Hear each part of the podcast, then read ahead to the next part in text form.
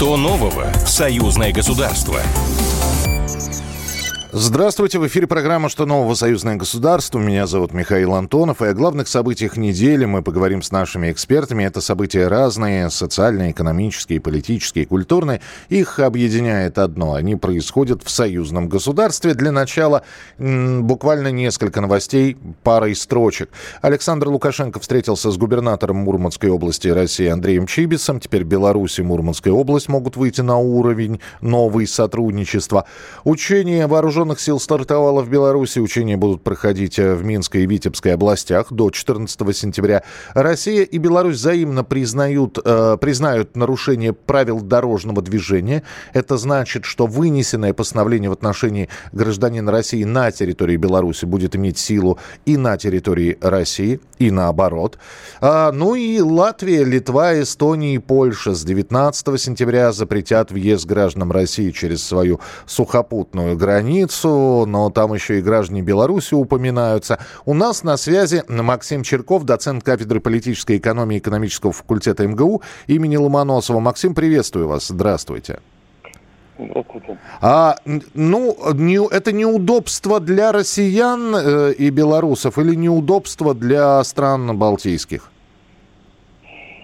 Ну, я думаю, что это неудобство для всех стран. Конечно, для Прибалтики тоже неудобство, потому что это все-таки ближайшие страны, на которые, соответственно, страны Евросоюза, которые ближе всего расположены к России. Там на самом деле очень большой так сказать, поток, пассажиропоток и товарный поток, кстати, ну, по крайней мере, вот до всех этих событий было, они, конечно, связаны с Россией. Поэтому это неудобство для всех, но я думаю, что для прибалтийских государств это в большей степени, конечно, неудобно, потому что ну, это самый большой их сосед, и в этом плане, конечно, вот такие решения, они исключительно политические, они экономикой никак не могут быть объяснены. Между тем, та же самая Беларусь еще в самом начале лета сообщала о том, что, например, в Литве э, родился такой Э, как бы гастрономический или, точнее говоря, продуктовый туризм, когда из Литвы приезжали в Беларусь закупаться более дешевыми продуктами. И э, закон-то ведь может работать в две стороны. То есть сейчас, значит, существенно ограничить россиянам и белорусам пересечение своих сухопутных границ договорились Литва, Латвия, Эстония, но ведь и Беларусь может какие-то ограничения поставить, и Россия – ну, как ни странно, вот в 2014 году Россия отвечала на санкции зеркально или практически зеркально, очень оперативно. Сейчас все-таки мы отвечаем прагматично, и более того, вот э, уже более двух месяцев прошло с того момента, даже более трех месяцев, как э, президент Беларуси, а Беларусь входит, соответственно, союзное государство, открыл, на самом деле, э, безвизовый въезд для граждан Евросоюза, прибалтийские государства, я имею в виду вот, Литва, Латвия, действительно хлынул поток. То есть э, в принципе, э, как бы вот от такой ситуации, когда россиян ограничивают во въезде в Евросоюз, а мы, наоборот, приглашаем граждан Евросоюза сюда, экономически выигрывает Россия. Потому что нам повезут деньги, а выездной туризм, он как раз э, во многом был связан в предыдущие годы как раз с вывозом капитала, потому что люди покупали иностранную валюту, тратили ее за границу. На самом деле эта ситуация, она, конечно, приносит дискомфорт, но если говорить о бенефициарах, то здесь, мне кажется, Россия даже в плюсе окажется от таких вот э, изменений. Да, но с другой стороны, реагировать-то вот на такие действия, на подобные каким-то образом нужно? Ну, я думаю, что вот самое правильное реагировать рационально. И вот как раз президент Беларуси, это не только, кстати, для э, физлиц, которые пересекают. У нас э, совершенно не зеркальный, не симметричный ответ был на движение грузовиков, да, потому что российским э, грузовикам запретили передвижение по Беларуси.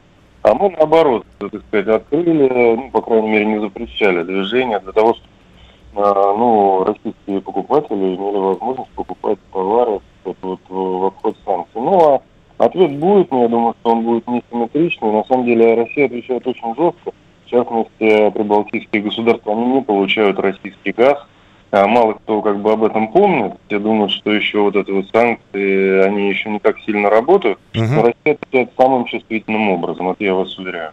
Спасибо большое. Максим Черков, доцент кафедры политической экономии экономического факультета МГУ имени Ломоносова, был у нас в эфире. В Москве появится Центр славянской культуры. Об этом заявили на прошедшем заседании комиссии парламентского собрания по культуре, науке и образованию. И у нас на прямой связи председатель комиссии э, э, режиссер Николай Петрович Бурляев. Э, Николай Петрович, здравствуйте. Здравствуйте. Центр славянской культуры. Э, название, которое может вобрать, вобрать в себя все, что угодно. И все-таки, вот если можно подробности, э, какая, какие цели и какая идея этого центра? В Москве существует центры практически всех малых народов. Угу. Абсолютно. Нет только центра славянской культуры. Был такой центр Клыкова, скульптора, но окончилось все плачевно, выселили сотрудников этого центра из особняка, который они занимали, просто на улицу. Ну, пришло время позаботиться о руководстве государства о создании славянского центра культуры, который будет объединять русских, украинцев, белорусов. Это краеугольный камень нашего государства. На нем мы стоим. Кроме того, мы будем объединять все славянство, весь славянский мир, поскольку на, на протяжении 30 лет, в частности, я занимался вопросом сплачивания славян, угу. расторгнутых политиками через культуру. И мы создали Славянский творческий союз, куда входит 11 тысяч членов из 15 стран славянского мира. Мы видели ошибки нашего государства и недоработки в славянском вопросе. Им практически не занимались вообще. И то, что мы имеем с Украиной, которую мы пропустили, упустили, э, показывает о том, что мы не, э, что мы не, мы не дорабатывали и крепко. Вся платформа будущего славянского центра, она уже изложена нами в проекте, который мы, мы предлагаем, в частности, правительству Москвы. Сейчас, э, после того, как мы провели вчера заседание комиссии по культуре, науке, образования парламентского собрания союзного государства России и Беларусь, мы обращаемся к мэру города Москвы о выделении надлежащего здания, где будут проходить форумы, фестивали славянского искусства в области кино, театра, музыки, литературы, живописи, где будут мастер-классы выдающихся деятелей славянской культуры, где мы будем заниматься и детьми также. И мы представим, поскольку сейчас у нас уникальная возможность, у нашей страны и у союзного государства представить обезумевшему миру модель нового разумного государства в неразумном мире. А, конечно, опорой и культурным локомотивом данного нашего движения, которое мы начали в России – и будет этот славянский центр культуры. Ну, Николай Петрович, нам тогда осталось понаблюдать, как, а, какая будет работа проводиться и как все это заработает, так что мы обязательно об этом будем рассказывать. Спасибо большое. Николай Бурляев, председатель комиссии парламентского собрания по культуре, науке и образованию, был у нас а, в эфире. Итак, а, значит, сейчас будет решаться вопрос о выделении здания. Планируется, что вот этот центр станет площадкой и концертов, и кинофестивалей. Ну а самое главное, что именно в рамках э, этого центра будут встречаться э, различные люди и обсуждать вопросы культуры, ну, славянской культуры в целом, э, культуры союзного государства в частности. Вам же сейчас э, впереди остается послушать, что интересного для вас приготовил телеканал «Белрос». Э, самые интересные программы, передачи, которые можно будет увидеть в ближайшие минуты. Ну, а в нашем эфире мы встретимся ровно через неделю, чтобы подводить итоги. А сейчас анонс с Александром Ананьевым. Белрос продолжает радовать как мегапопулярными, так и уже подзабытыми, но все равно прекрасными фильмами. Так, во вторник, 13 сентября в 21.15 Белрос покажет фильм «Прохиндиада» или «Бег на месте». Герой ленты, которого, кстати, сыграл блистательно Калягин, сотрудник солидного научно-исследовательского института Сан Саныч – с говорящей ироничной фамилией Любомудров.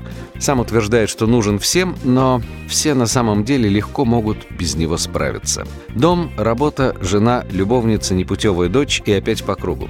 Но буквально на следующий же вечер, в среду, 14 сентября, смотрите масштабный исторический, военный, при этом спортивный фильм «Матч» с Сергеем Безруковым в главной роли. Сюжет основан, что называется, на реальных событиях. В 1942 году немцы устроили чемпионат по футболу между местными командами оккупированного Киева и сборной вермахта. Капитан команды собрал друзей и вышел на поле играть за свою честь, за любовь, за родину.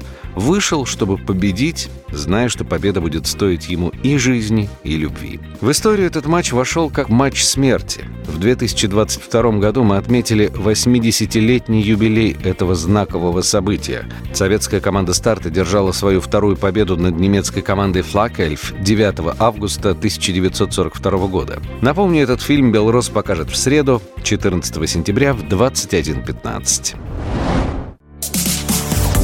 Что нового в «Союзное государство»? Программа произведена по заказу телерадиовещательной организации Союзного государства.